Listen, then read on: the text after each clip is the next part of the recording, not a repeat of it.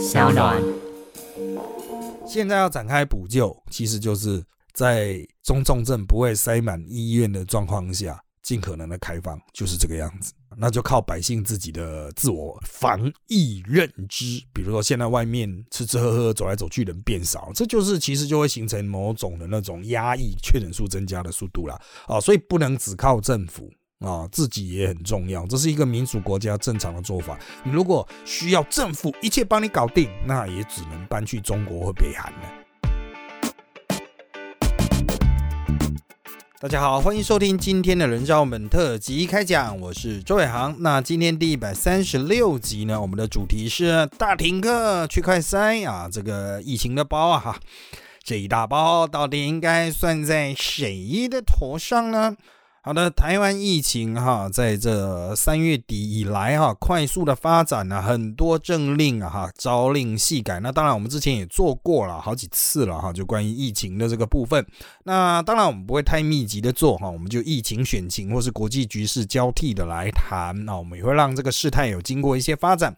不过呢，经过这几周哈，的确疫情又有一些新的转折哈，特别是哈，因为这个确诊者爆大量嘛，从本来说什么几百啊，一下又到了破过去的单日记录，然后又破千，破千之后，现在已经在我们录音的前一天已经破五千了哈，那人家说这周是大概六千嘛，那。他们的报告是哈，在立法院的报告是六千到，记得是一万五左右啊。他们自己评估就六千到一万五了哈，就到月底的最大量，那这一周差不多就是月底嘛哈。好，那当然啦，确诊者虽多，要讲阳性率的提升倒也还没那么快。我们现在阳性率到昨天大概是十趴左右哈，跟韩国、日本动辄三十趴、四十趴啊。所谓阳性率就是你去做 PCR 的人，结果被确认为阳。性的比率啊，就跟所谓的盛行率哈，实质的盛行率有关系嘛？很多人不是说啊，台湾是没有验验啦哈啊，日本、韩国那才叫没有验吧啊，就是他们还有三四十趴去验的有三四十趴啊，只是他们现在已经就不太管哈，逐步走向开放了哈，所以就也不会去很 care 这个事情。那台湾还在上升的曲线呢哈。好的，那我们目前判断这些确诊者哈，因为数据已经冲到了。应该两万多了吧？啊，应该有两万多个确诊者了。我们已经啊，就 Omicron 的确诊者应该已经有两万多，所以我们已经有一些可靠的数据，包括它的轻症了哈。以下啊，就轻症加无症状是九十九点六趴啊，就是说要一千个哈，一千个人才会有四个人啊是中症以上啊，中症以上就中症及重症啊，这个比例是相对蛮低的啦哈。因此，就某种程度来说。啊，对大多数已经打过疫苗的人来说，哈，基本上是啊，虽然不见得不会得啊，但是应该不会死掉了哈，就是原则上算是安全。在那边特别再次补充一个数据，就是现在中重症的，除了以长辈为主之外，这些中重症者有一半是没有完成疫苗的接种的哈。我们就是包括了没有打过哦，没有打过任何疫苗的人，加上只打了一剂的人，大概占现在目前中重症的一半左右。啊，那那当然会说，还有一半是打了两剂甚至三剂啊，还不是有得对，还不是一样中重症对。但是你要注意啊，完全没有打过疫苗的，现在在台湾大概只占好像是十五趴吧。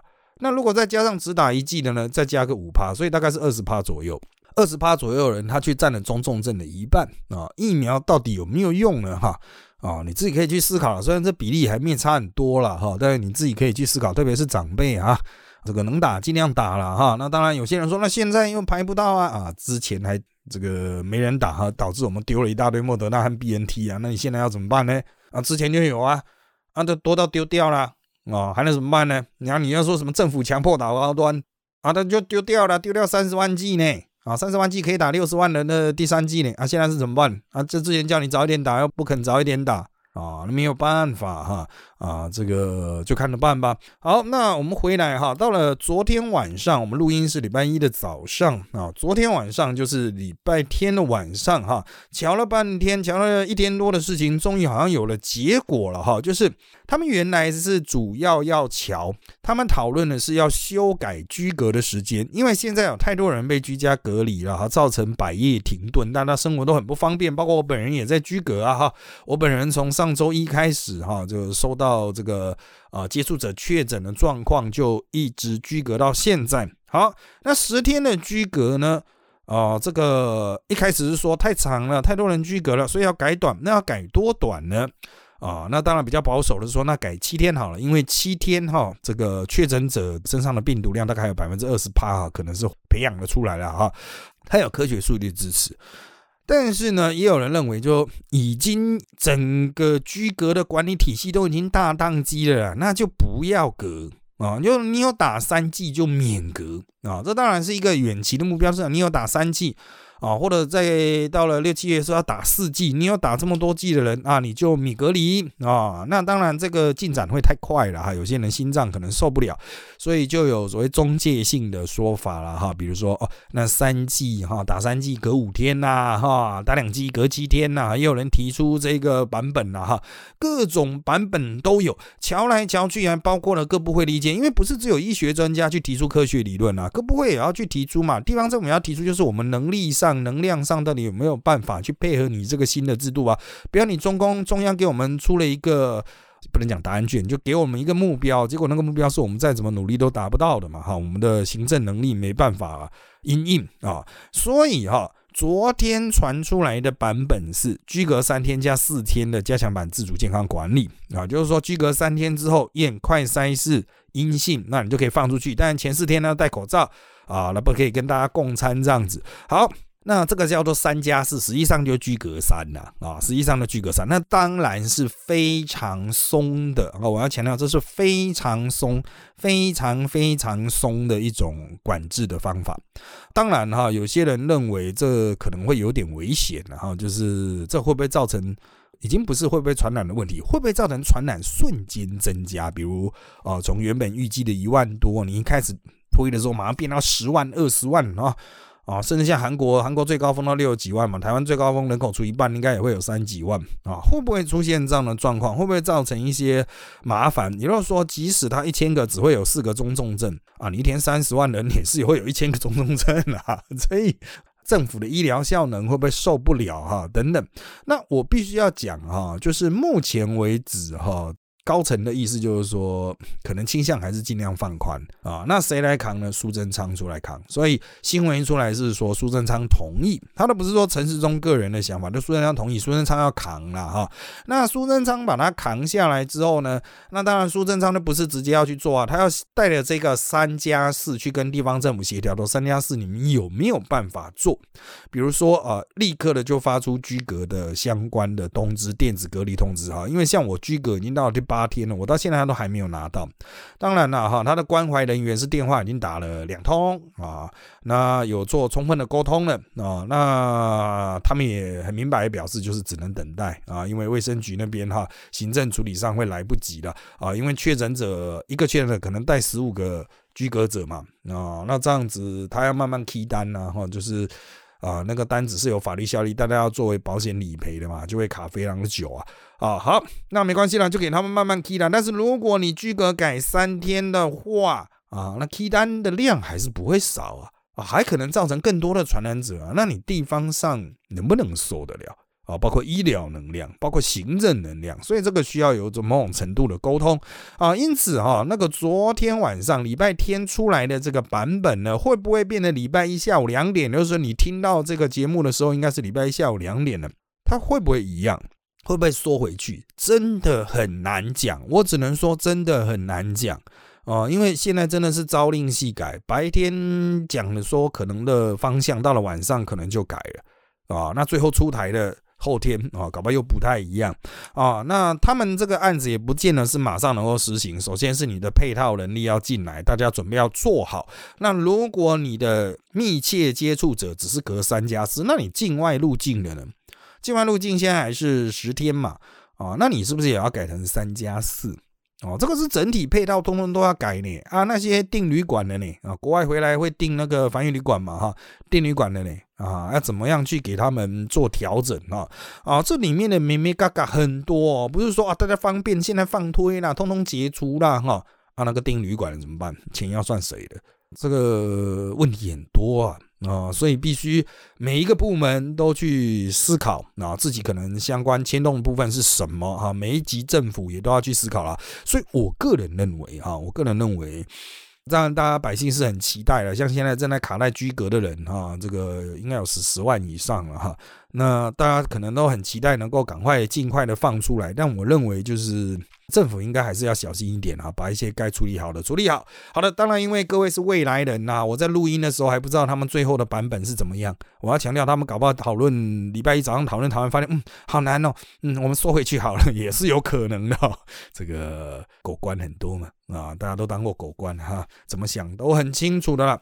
好，居隔时间是一回事，很多人看的都是这件事情，那么就是说这就是这件事情阻止我出国观光旅游，没错啦，大多数人是关心这个，可是其他人还有关心不同的点，像现在居隔牵扯另外一个就是大规模停课的问题。啊，在四月中的时候，教育部推出了三分之一规定，也就是说中小学哈有三分之一的班级停课得全校停课，那得全校停课就是你也可以不停课。但是有三分之一得啊，三分之一得的状况下，大多数人就停了。那现在呢？哈，经过了这个差不多十天的发展，哈，这个规则有不同程度的运用。双北哈，基本上已经快要进行全停了，哈，就台北的是中学已经停了，他们现在在测试远距，因为他们考完期中嘛。啊，应该讲断考吧？啊，考完断考之后，就刚好来测试这一套啊，这个看看的远距可不可行啊？至少测个一周这样子。好，那新北当然很多，就是因为它确诊者非常多，所以它已经实质上就是全校停课。那原则上来讲，全台湾已经有一千所学校左右，里面有停班或是全校停课啊，就是有停的啊。你要不中标，真的是很难。好，那。当然，现在大多数的家长的抱怨不是说哦传承这样子，我们要全要停，全部一起停。大多数家长认为说，如果真的是轻症的话，特别是中学生还有打疫苗的话，那能不能让他们回去上课？哦，能不能尽量维持中学运作？你想小学生还没打，那也就算了。你讲中学生，包括国中、高中，能不能让他回去上课？回去上课的民意是很大的。你那个生病的人，那你就在家里休息，那周边的人把他框起来就好。有必要框全班吗？因为教育部出的这个啊标准啊，停课标准是班上有一个人啊，中学以下，因为大家都是朝夕相处嘛，班上有一个人确诊，就全班都密切接触。呃，有必要打击面这么大吗？因为也发生哈，虽然教育单位，比如说学校或地区的教育局认为这要停课，可是等到卫生局的人去，他发现说啊，根本就没接触啊，干嘛要停呢？啊，给我全部回来上课。哦，有没有这样的状况？有呢。哦，是有这样的状况啊，这就会让百姓觉得说朝令夕改嘛，啊，一下叫我停，一下叫我不要停，啊，怎么办？我家长的假都已经请了，为了小朋友停课嘛。啊，家长请假，那现在是要怎么办啊？所以这个会造成民怨呐，哈，就是经过磨合之后，我认为应该尽速再提出一个新的版本。那台湾过去是有一个停课的标准，就是长病毒，通常是幼儿园才会发挥作用，啊，就是什么班上有两个小朋友长病毒，则全班停课这样子。我就觉得你要么就是真的已经出现班级内部的传播。哦，你说这个时候停全班，OK，这个大家能够接受。一开始最初的标准甚至是班上有密切接触者就全停，哎，就是比如说班上有一个小朋友，他的爸爸确诊了，然后这个小朋友的全班就要停，你有没有搞错？那后来就改成确诊者，那那现在满街都是确诊者，那接下来确诊者量可能是现在的十倍哦，因为现在五千例嘛，随时可能会崩到五万例啊，十倍的话啊，那。这个依照很简单的数学，那全台湾的学校都要停课嘛？啊，势必还要再修改。所以，我们原来是说五月中可能再修改一波，不过现在的压力就很大啊。这个应该又会有新的停课标准出台。那我是认为哈，可能会有行政院这一边啊，说什么应应这个国中小的哈，这个啊受教权，他们是讲受教权哈。你各位可以去看我的扎报哈，上周吧，啊上周三了哈。就是讨论这一个了哈，那原则上我个人认为应该会持续的放松，也就尽量不要停课。那那讲到尽量不要停课，大家那个很多家长都担心，那那小朋友懒懒意怎么办啊，因为他们看到两岁小朋友不幸往生的那个案啊，年纪越小，家长会担心啊。那也有家长认为说，小朋友可能不会有问题，可是家里的阿公阿妈有些还不打疫苗，讲了又不听，那小朋友带回来传染怎么办？好，这个问题把它区隔成两个，第一个打疫苗的问题。那如果你真的很担心，你就打疫苗。有些人说，那我不要打莫德纳，我要打 BNT 啊。那现在就是没有 BNT，没有的东西你没办法硬挤出来，你再怎么生气也没有用。哦，就跟你说为什么不反攻大陆？因为打不过啊，没有那么多武器，没有那么多军队，你就加减就留在台湾当中华民国在台湾这样子。那同样的，现在 BNT 据我们了解哈，签约应该不是这周了。如果是这周，应该是很快，但是也不是因为签了药就会来啊，可能也要一个月吧。啊，他那个东西总要生产制造吧，你又不是什么虾皮，然后 PC 轰二十四小时哈，没有那么快。所以如果你觉得现在疫情即将大爆发，然后你很担心生病这件事情，那就是有什么做什么，有什么疫苗打什么疫苗。那有莫德纳你就打，你不敢打那就算了，那你就准备因应染疫之后的冲击，就是这样子。哦，这个是现实，你有什么就做什么。那相对来说，有些人担心就是传回去给家里面的长辈呢，讲长辈又是大脑很硬的，他都不肯打怎么办？一样，同样道理，因应。为什么呢？就算小朋友不会传给家里阿公阿妈，市场的阿公阿妈也会传给你家的阿公阿妈，四周街坊也会传来传去啊！啊，这不是很现实际的一件事情吗？啊，阿公阿妈的活动力还比小孩子的活动力要大了，除非你阿公阿妈是卧床了啊，那卧床为什么还不打啊？卧床就高风险嘛啊，所以原则上，呃，你接下来要因应这种大规模流行、大规模传染的状况，你就是自己居家该有的准备都做。啊，那有些人会一直嘲讽说，政府你都只会讲自主，这个也自主，那个也政府自主，那要你政府做什么用啊？就是反攻大陆就没有办法嘛？你有种去跟老蒋讲，为什么你不反攻大陆啊？啊，就做不到没？啊，就能力有限没？政府不是万能啊？啊，那政府你说为什么不能超前部署？这个就等一下我们会提到的快筛，快筛确实有问题，但是疫苗哈，之前囤的疫苗还丢掉，丢掉了，我听人家说有丢了。将近四十万剂啊，丢了那么多啊，丢了那么多的疫苗啊，这个你各位啊，到底是谁的责任呢？啊，那之前我去看那个疫苗的接种站都是空空如也，现在是大排长龙啊，到底是谁的责任呢？哦，真的没有办法，政府能做的就是这些啊啊！你要政府买了超大量的疫苗放在那边，不断的丢，不断丢，又有人说浪费钱，还真的就有人讲说，哎，怎么可以丢掉？你应该还记得这个新闻，我怎么可以丢掉？怎么可以浪费？丢这么多疫苗，政府没有责任吗？为什么不赶快出击试打？啊，讲了半天是有用，给你五百块礼券是有用。好，那接下来我们就来讲哈，政府真的有问题的部分，就是缺快筛啊。那当然，之所以缺快筛，是用前面之前有一个说法，就是以快筛取代居隔，只要你快筛阴就不用居隔。那现在最新是三加四，它至少也要快筛一次，第三天的时候它要快筛一次。啊，实际上应该快筛两次，因为接触者哈，理论上他会有一次 PCR 或快筛啊，然后要解除的时候再一次 PCR 或快筛，一般是快筛啊，因为 PCR 的能量有限啊，那 PCR 比较贵啊，PCR 成本我们在台湾也是上千的嘛哈。好，快筛的成本大概是一百块，有人说五十九块，可是那是中国制的了。好，现在会缺快筛，就是要以快筛取代居格。但是呢，没有事前囤货，有没有责任呢？当然有责任。也都政府在那边超前部署，当然是没有做到，所以就被干爆了嘛，啊！那现在的状况是，政府就是在在党的要求，比如时代力量的要求，其他在党要求之下，说我们要成立快筛国家队啊，感觉起来好像解决问题了，但实际上是假的啊。虽然说五月我们会可以凭健保卡去领一个人五 G 的快筛，但是呢，那只有一千万人份，我们有两千三百万人呢，大哥大姐啊，各位弟兄。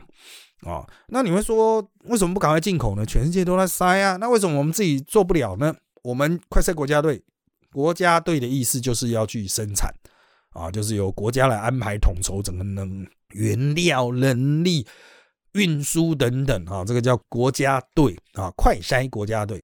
那快筛国家队呢，原则上来说，它的能量一天大概就是五十万哦，五十万。可是我们两千三百万人啊，五十万机够吗？一天五十万够吗？很显然不够嘛啊！所以我们现在其实是有大量进口的，我们一个月只有一千五百万 G 啊，还要进口三千五百万 G 啊，才能满足五月份五千万 G 的需求啊啊！就是一千万人可以拿到五 G 啊，就是你凭健保卡呃可以去买的，不是去领的啊。好，那原则上来说，我必须要强调，原则上来说，这个是没办法瞬间加速的。啊，没办法瞬间加速的。它包括这个快筛，它毕竟是一种比较高科技的东西，跟口罩不一样。那再也是原料，那个培养液的生产没那么快，你要瞬间增加那么多哈，这个速率拉起来没那么快。可是我们以快筛解隔的要求又很紧急嘛，我刚才前面不是讲了吗？朝令夕改嘛。啊，这个十天到底要改多少嘛？现在大家随时都在改。那目前其实真正的态势，我现在可以大胆的预测，就是他们其实到最后应该就是会跳过快筛这个阶段，因为实际上快筛就做不出来啊，他也没办法发给两千三百万的国民啊，每个人都五个快筛嘛，哈。所以说穿了啊，说穿了就是快筛国家队其实是严加的。那他就演一演，暂时安抚你。那等到快赛国家队开始全力运转，开始在发快赛试剂的时候，哈，可能那个时候快赛已经没那么重要。也就是说，他们已经用其他的方式去替代。最极有可能的就是三剂疫苗。你只要有三剂疫苗啊，没有塞啊，没有症状，那算了，就放推。好啊，所以我个人认为啦，以疫苗三剂疫苗取代快筛这个事情，应该很快就会发生啊。那现在已经在有些地方是要三剂才能去嘛，哈。啊，像健身房啊、八大行业啊，哈，应该不至于打三剂才能去吃饭呢，哈，才能去餐厅内用。但是我个人认为，哈，就是打三剂而享有某些社会上的行动上的余裕，应该是很快会发生的。所以再次强调，劝各位哈，啊，赶快去补打不足的技术。那有些人还是会担心，那高端的那个结果什么时候出来啊？只有高端呢。啊，那个科学实验就是没办法加速啊，它就是凑不到一百五十个确诊者啊。你说台湾不是有吗？它必须是在实验的控制的那些人底下，所以那边没有确诊者，台湾这边是能怎么办呢？啊，没有办法，大哥大姐啊。好，那接下来我们就来看问题的部分啦。哈，那当然了，哈，这个大家哈还是可以到我的这个。紧盯我的粉砖特级见小周的人渣文本，那我会在周末啊，这个发出一篇文章，征求下礼拜主题相关的问题。那我们这一周收集到的题目有以下这些：第一个问题是，进香兼能中心的三季限制，实际上是第二季满十二周以上单位打，第三季才进入。啊，禁止进入，但是到了媒体或宣传之后啊，都被看成一定要三 G，是指挥中心讲话技巧太差吗？还是计算十二周太麻烦？应该是这个样子哈。实际上他们的公文都会有写，公文都会有写，但业者呢，很多都是只看报纸、看新闻就来做决定，这个是一个资讯传递上的落差啊。那你是要怪政府，还是怪业者，还是怪记者呢？我想哈，传递社会资讯，大家都有责任嘛。啊，那业者如果不希望挡掉自己的生意啊，那么就应该把公文看清楚一点了啊，这个就不就是现实嘛啊？但是我还是劝啊各位哈，这个呃能打三剂就尽快去打了。很多人都说啊呀，这个怎么样啊？这个时间没到当然是另外一回事啊，因为有些人可能打的比较慢，或者青少年啊，青少年他的三季才刚开放而已啊，就是在这一次跟那个。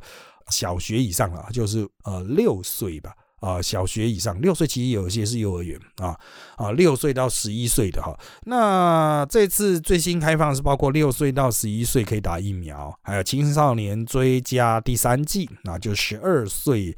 到十八岁的啊，追加第三季，还有就是这个六十五岁以上的长辈，还有一些身体状况条件可能比较差的哈，可以打第四季。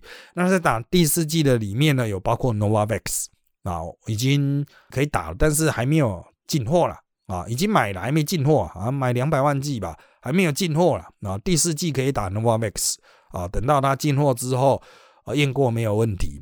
啊，就封监了哈，验过没有问题之后就会开打了。好，下面一题，现在民众对共存的接受度增加或减少呢？啊，实际上是增加的啊，这个过半以上的民众哈接受共存。好，统媒天天洗医疗能量不足哦，是不是一定会有固定比例的恐慌仔啊？现在民众对疫情是渐渐无感，还是随着每日确诊数新高又，开始关注相关的消息呢？啊，这个我必须要讲啊。这段节目他不讲疫情，就是因为百姓不关心。当然，蓝色或统派的可能比较关心，所以统媒还是会去做这一些相关的新闻。但大多数百姓就是说，尽量放宽，尽量让我方便就好了啊。那恐慌仔其实没办法，一定会有。但是医疗能量足不足呢？到目前为止还是很足的，空床率大概六十趴左右啊，就是。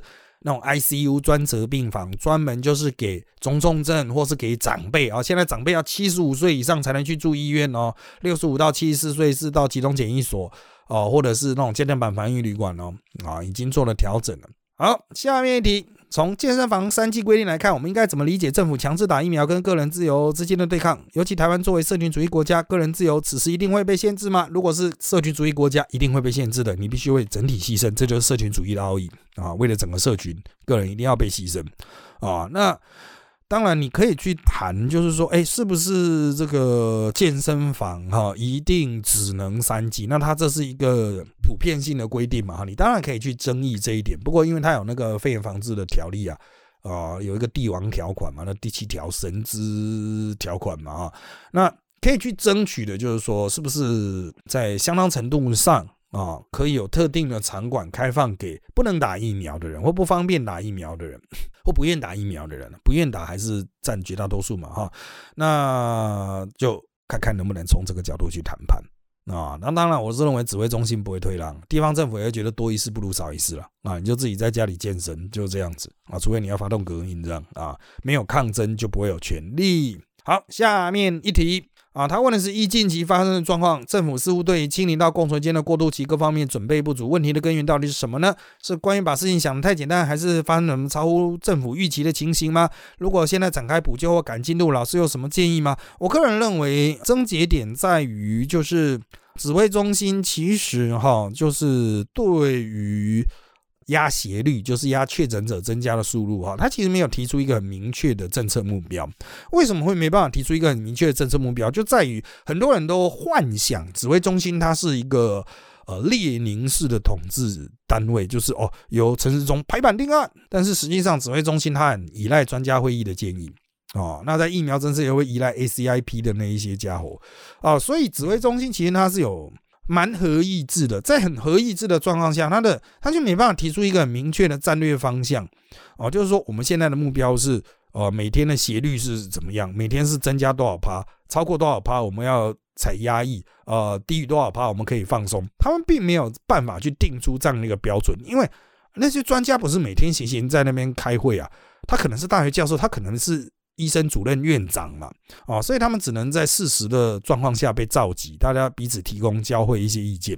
在这样子的状况下，他们产出的通常都是共识结论，共识结论通常都比较落后了，通常也都是比较不痛不痒的啊。所以回归根本啊，回归根本，大家对于这方面的想象都是跟实质是有落差啊。那没有很明确的列宁式的做法，就只有一支共识觉的话，它就比较慢，也就没办法去做出提前超前的准备。比如说，我们先准备一亿剂的快筛，一亿剂要一百亿，你你有没有思考过这个问题啊？啊，一亿剂要一百亿，即使它的就是一百块一剂啊，一百块啊，如果是市售的原来的价格可以到三百块，要三百亿，你要说要囤个一亿剂，一定会有人会说你要囤这么多冲啊。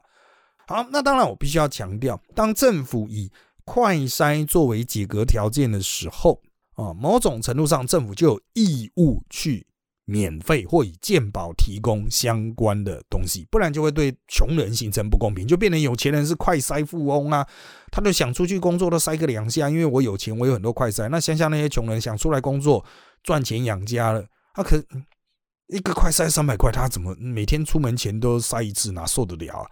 他一天才赚多少钱啊？所以政府就有必要去提供这个东西。那没有考虑到这一点，是不是指挥中心责任？是的。那他们有没有办法解决？没有办法。为什么没办法解决？因为他的合意制的关系。所以这是一个体系的问题，system，它就不是个人责任。那你会说总统有责任啊？哎，对啊，理论上是这样子了啊。院长有责任？哎，对，理论上是这样子。可是大家通常都没注意到这两个人角色，所以说啊，陈时中有责任啊。啊，陈世忠他就只是会议主席而已啊，就要先让大家开会，还有什么意见合各言而至这样子哈，就真的陈世忠虽然被塑造成英雄，但是那个既然你都知道是被塑造的嘛，啊，他实际上是被架空的啦哈。好，所以政府在这方面确实有问题。现在要展开补救，其实就是在中重症不会塞满医院的状况下，尽可能的开放，就是这个样子。那就靠百姓自己的自我防疫认知。比如说，现在外面吃吃喝喝、走来走去人变少，这就是其实就会形成某种的那种压抑确诊数增加的速度啦。啊，所以不能只靠政府。啊，自己也很重要，这是一个民主国家正常的做法。你如果需要政府一切帮你搞定，那也只能搬去中国或北韩了，自己考虑看看了啊。再来，下面一个问题是如何看大学生多数抨击校方不停课、采远距呢？其实学生一定想摸鱼啦，讲白一点不就是这样子吗？你采远距就爽啊，不用去学校了啊，我去学校会生病，哪里怕呀？这些家伙到处乱打炮都不怕的，你现在跟我讲说你怕生病，怕个头啊！就是想要在家里混的啊！这个大家在大学混那么久了，会不知道吗？啊，同学平常那边咳得半死啊！如果有同学真的咳得半死，在那边发到绝对不会去了。讲白点的，大学生啊，你在骗啊，在胡乱啊，没病都会请假了，你不要讲说真的有病啊！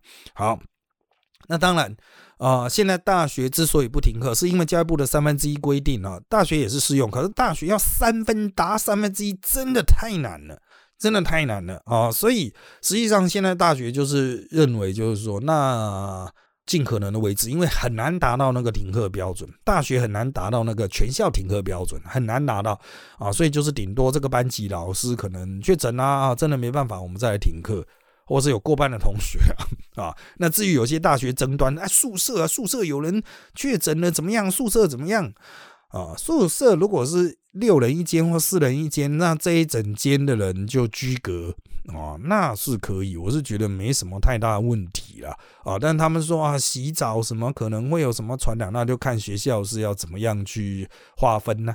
啊，怎么样去调度你的空间呢？怎么样去进行清消？我觉得这个是学校的责任。单纯喊停课本身没有办法解决问题，停课也不是真停啊，是改远距嘛啊，就是你要改远距，其实你要自己改，那就自己改了。我是觉得大学现在也授予教授相当的自主性嘛啊。好，那再来下面一个问题是哈，停课标准各县市不同啦啊，双北。基隆、桃园变得严重，可比照中央规范，其他县市未必如此。这样可以有效控制其他中南部县市的疫情，不被北部影响吗？啊，等等的哈，这类型的问题啊，我个人认为啊，这个各县市首长要自己承担，因为教育部定出那个规范，实际上是教育部要把责任推掉，就他把责任踢给各县市教育局以及卫生局，由你们去认定嘛。反正我中央定出来，定一个三分之一得全校停课得。啊，得儿啊，得儿啊，就是你可以选择的意思啊，所以中央其实已经放宽了，你地方要去承担，那地方上才比较严格，就是什么呢？胆小，因为做官的事务官通常都是比较保守的。那在这样子的状况下，那他要这样的保守的话，你就要承担啊，包括说影响到经济发展，家长被拖累，在家里看小孩，那工商业者会不会跳起来？会跳起来就会影响到工商业者对现在执政政党的支持啊，地方执政政党的支持。啊，那他当然在这次疫情啊，像美丽岛电子报做出来，哎，蔡英文的支持度还是有六十八，陈世忠的防疫满意度还是有六十八，苏贞昌这个满意还是大于不满意啊。当然了，统派又觉得怎么可能？怎么可能啊？这个统派之所以萎缩嘛，蓝营之所以萎缩，很重要原因就脱离民意啊，啊，百姓就是想爽嘛，就是想松啊，你还要一直紧，那你就自己紧。啊，请自行掌握民意这样子了哈，所以真的政治就是要承担。你说地方为什么不跟中央？因为地方也有他自己要承担。你想要去跟中央派下来的，比如说中央民进党嘛，你地方来你的嘛，你想要跟民进党的人选举，那当当然就要知道自己在玩什么啊，还有自己可以玩什么嘛哈。好的，下面一个问题，桃园市教育局发了个调查，问小学生的家长是否同意小孩做快筛，如果同意的话，会发一个快筛试剂给家长帮小孩捅鼻孔，并回报快筛结果给学校。请问这种方法对于防疫的帮助是什么？学童快筛结果可以帮助市府或指挥中心做什么重大决策吗？或者只是把快筛试剂发完赚 KPI 呢？现在快筛试剂没有发下去做 KPI 这种事情，因为大家都在抢嘛，一定会抢光光。啊，现代快乐司机一定会抢光，所以他们是节制使用。啊，当桃园市教育局他会决定要发，那是可能认为校园的传染已经相当严重了。啊，所以他想要去类似像普筛一样，啊，就是快筛也是一种普筛，好吧？你叫它爱心啊，或是类普筛都可以了。反正他可能是想要去掌握现在的小学生到底有多少的阳性，然后就所谓阳性率的问题哈啊，然后来去做进一步的政策的调整。啊，你可以说他是半调查啦，啊，半防疫啦，啊，就是他可能是双轨，但绝对不是 KPI，因为现在快筛严重不足啊，快筛是重要战略资源，你一般百姓会囤，政府也会囤，他也宁愿不要发，因为谁知道接下来会打掉多少子弹啊？有点像现在疫苗都不够啊，之前他们讲说什么疫苗没人打，不要再发了，现在说赶快给我，你为什么只给我一半？唉。那下面一题，有人问了，这一大包该算谁的呢？当然是陈世忠下台，蔡英文下台，再有讨论空间嘛，总不能算是病毒来源国吧？好，问题在于我刚才有提到了，陈世忠的民调这么高，有六成人认为他防疫 OK，只有两成多认为他要下台啊。我觉得啊，这个我昨天的记者会吧，有个记者就问这一题，而且还很贱。那我必须直接讲，那个记者问的很贱，他说有两成人要你下台，你有什么看法？啊，陈世忠直接说我没有回应啊，你这记者是笨蛋啊，到底是多低能？有六成的不要他下台，有两成的要他下台。然后你说啊，有两成的要你下台，请问你对这有什么看法？那你为什么不说那六成啊？我觉得记者问问题啊，啊，听那个声音是很年轻啊，拜托用个脑子好不好啊？用个脑子啊！啊，你问这种问题根本是脱面自干呐！啊，我是已经过了会去跟记者啊，年轻记者的那个这个循循善诱的年纪了。但是啊，很多记者一天到晚在疫情指挥中心那里也有我的学生呐。啊，啊在疫情指挥中心微跌呢，我都觉得，如果我是你公司的主管，我是你那间媒体主管，我一定拿皮鞋脱下来卡你的头。你问这什么宝贵的问问题时间，你给我问这一个哦。当然了，也有可能是他的北吧主管叫他去问的啦，那就是没办法嘛。台湾总是有一些北嘛媒体嘛，啊，聘了一些没办法转行的人，他就在那边默默升到主管了，就呆伯特法则啊，就他哪里也不能去啊。啊，别的地方也不会要他，他就在那边慢慢窝窝到变成主管，然后就问一些北汽问题啊。好，所以啊，现在不是什么陈世忠、蔡英文下台都不会，因为其实大多数百姓不觉得这是一个包，但是他觉得现在有问题要解决，给我快乐司机，给我出门上班，让我的小孩子去上课，这是一个包。所以他们现在正在拆弹，如果拆弹失败呢？比如说哦，没有放宽导致经济崩毁什么，那就选举承担嘛，年底选举承担了啊！不要忘了，国民党的那些首长之所以会采取比较严格的防疫标准跟民进党对坐，也是为了年底选举啊。好的，下面一个问题是，这些加购的快筛原本是不是预计在开放前才会要买的吧？应该是说原本根本就没有预计要买吧？啊，他们本来就是认为啊，市面上都有快筛，所以百姓自己去买啊，啊，不就得了吗？啊，但是真的是想的比较短浅了，啊，这也造成这个现在的快筛严重不足，而必须要在某种程度上啊，这个公共供应嘛，哈，就是用健保供应嘛，啊，不然就是可能就直接跳过了啊。这也是一个风险啊！现在大家那边拼命囤快筛啊，大家都是预期政府接下来会要我们用很多快筛在那边拼命的囤，然后政府就说啊，以后不用快筛了，打三剂就好，哇，全部吐血，快筛崩跌啊！哦，郁金香啊，酒精事件啊，好。下面一题，快筛限价会像鸡蛋限价一样缺蛋呐，哈，造成缺蛋，停课也是很蠢呐，很智障啊！停掉打过疫苗的，让没打疫苗的继续上课，是要减少疫情扩散，就该停好停满啊！当然家长就会爆炸了啊！那怕家长骂，就只说国高生可以单独在家，不影响家长工作，这台北市的政策啊！不知道去年线上一点五个月学习效率有多少，差点变成家暴案了吗？好，那这一系列的问题，当然各这牵到有些是中央政策，有一些是地方政策，不能混合谈，因为他们可能是没有合议过的。地方有地方的想法，中央有中央的想法。目前就是开放，已经没有说什么减少疫情扩散的问题。目前就是开放，那他当然是要去压平斜率啊，就是确诊个案增加的那个速度啊，他要把它压的比较平，不要和南韩、香港一样飙起来。他们本来还说日本，但最近又好像说。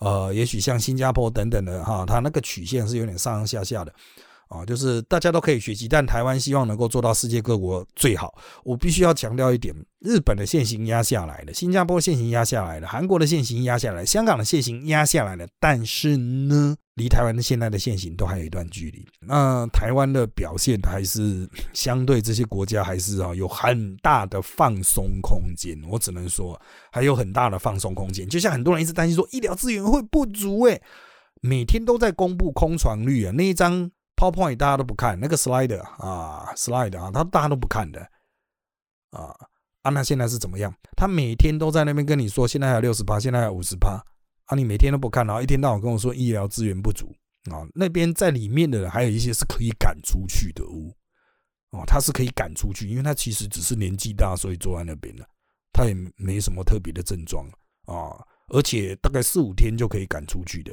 很多都是四五天就可以啊，你就再把它移到这个集中检疫所这样去啊。所以啊，真的谈论这些议题啊，比如说名嘴分析的评论人，他有责任去看清楚这件事情。这个责任不在百姓身上啊，但媒体有必要了啊。媒体是真的有必要，因为这个你不能跟百姓一起随风随波起舞啊啊，那你跟内容农场有啥两样？好，下面一题：新北婴儿延误送医是中央地方谁有责任，还是两个都有？其实他不是婴儿，他是两岁，两岁已经不算是婴儿，算幼儿哈。延误送医是中央地方谁有责任？两个都有吗？我个人认为，中央责任大概三成，地方责任大概七成啊。中央如果没有责任的话，他就不用修改准则。现在的准则是你状况严重打一一九，结果我现在还有人看到有人在打一九二，到底多爱打一九二？人家都已经出了图卡叫你打一一九，然后你打去一九二二，说什么一九二二不理我？人家已经出图卡叫你打一一九了，好，中央出政策改变，叫你打一九，代表中央其实是有责任，大概三成。那地方呢？地方的问题就是在于说，地方卫生局它其实还是有抵赖到嘛，啊，他忙不过来是一个事实。那那个时候其实哈，就是一一九就去载。如果你那个接到了卫生局的人说，我忙忙不过来怎么办？可是他说急症一一九就过去了，你还在那边照本宣科。哦，那你有些人说一九可能再到轻症，对啊，但只要再到一个重症，不就救回来了吗？你可以再十个轻症的没关系，一九平常也是在一堆根本没病在那边发神经的家伙啊！你会说这是资源浪费，事后再罚吗？事后再救救吧，救人第一，这个不是基本常识吗？大家都是公务员的法学常识怎么做的？救人当然是第一啊！人家说是急症那，当然就先救再说嘛。你在那边担心浪费医疗资源，现在一一九没有缺成那样，那跟去年五月满街跑一一九那个一直找不到医院送人不一样。好的，下面一题啊，看到靠北较真上面说，知道被框列可能就会编掉应试资格，导致有人会隐匿足迹。请问政策上是不是有什么疏漏呢？这其实不能讲说政策上的疏漏，这应该是学校方面，就是要较真的这所学校或者是这个地方的教育局上面的问题啊。那当然了哈，这个就是我必须要讲了，就是该怎么解决。地方教育局哈，如果收到了相关的。讯息，那当然应该尝试去想办法嘛。这个也不只是较真的人会有这个问题，要准备考大考的人也有这个问题啊啊！所以你要考大考之前的一段时间，可能就要躲起来这样子啊，不要跟世界接触啊啊！就是如果他规定不改，你自己就要小心这一点啊。那当然你会说这个可是很难啊，技术上怎么样很难啊？那没有办法，因为你如果不去跟他反映，叫他改规则，给你补救的机会哦，给你远距的机会。啊，不然就只能这样了，那不然就只能自己躲起来啊，要去解决问题了。当然说政策是不是有问题，其实没有人给他们这个政策啦，是那个啊考试单位啊自己做的决定。大考的话可能会有一些替代方案，但是原则上目前呢，大宝还有公平性的问题嘛，密封啊等等啊，那可能技术上很难做到，就只能请你先跪起来，先躲起来，就这样啊。好。再来，下面题是老师觉得开放五到十一岁儿童疫苗接种，专业考量还是舆论风向考量？专业考量啊，这些人没有在管舆论的啊，因为舆论不会骂到他。我只讲一件很简单的事情，你知道 ACIP 是谁吗？所有人都在骂李炳颖，你知道 ACIP 还有其他谁吗？不知道，除非他自己举手承认嘛啊，所以他们又不会被骂啊。所以之所以开放哈，主要还是专业啊啊，就是他们觉得啊，疫苗接下来的数量应该是足够的。啊，然后依照疫情发展，现在看起来也有需求的，所以我们就来开放吧。啊，那之前他们的确三月的时候还认为没没有必要，不用过。啊，当然了，ACIP 认为没有必要的，前面的那个阶段的指挥中心也没有认为没有必要。那现在我们通常是指挥中心认为说有必要的，他的 ACIP 去提这个需求，ACIP 再审过。啊。下面一题是前几天说卡关的小问题，不敢期望买得到 BNT，那为什么政府要管到个别厂商分论问题？是有人在里面抽回扣，瞧不定吗？也不是抽回扣的问题，是厂商在商言商，他认为他要赚到一定的比例，可是政府采购他可能会觉得说我没必要给你予取予求，任你这样想赚多少就赚多少吧。哦，厂商也许想赚三成、七成、九成，这个厂商当然会赚越多越好嘛。但是不代表我会被你勒索啊！啊，这个反正这些呃，这个谈判的他这个有一些商业上谈判上的技巧了啊，就是我们政府去谈判啊，就是我不会给你予取求啊，我就是有莫德纳。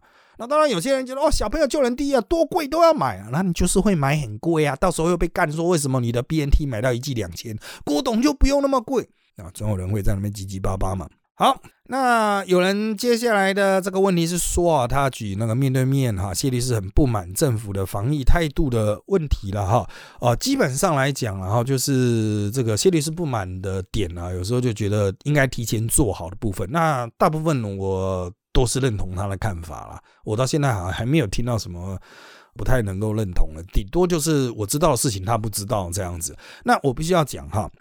政府现在的防疫态度是什么呢？就是尽量的压，可是他们也没有明确说我一定要怎么压。为什么？一旦你说怎么压的时候，百姓就会有一些相对应的做法。比如说，这我们说好，我们接下来是快筛战略，我们要去多少快筛？那很多人百姓，那我就不叫你不要啦。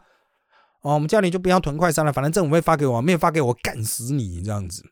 这也是一个问题。那政府如果说啊，那我们都不买的话，百姓呢觉得说啊，政府不买，嗯，好，那我也不要买，感觉好像不重要啊。但如果政府又说啊，那我们现在要快筛，百姓就会干他啊。所以这种策略衍生的问题哈，这种赛局哈，政府的赛局其实很类似经济学的问题，就是经济学家总是期待政府就是自由市场嘛，就放推啊，就不要管嘛。你可以看到很多现在的右派啊，炒股票那些啊。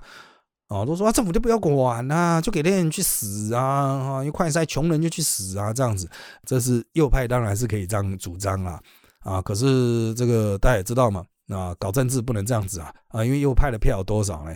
右派有钱呐，可是他也不会捐呐，因为他很自私嘛，才会变成超级右派啊，所以。哎，这个问题啊，就是牵涉到政治要看的点，一般人看的点是不一样的，层次不同。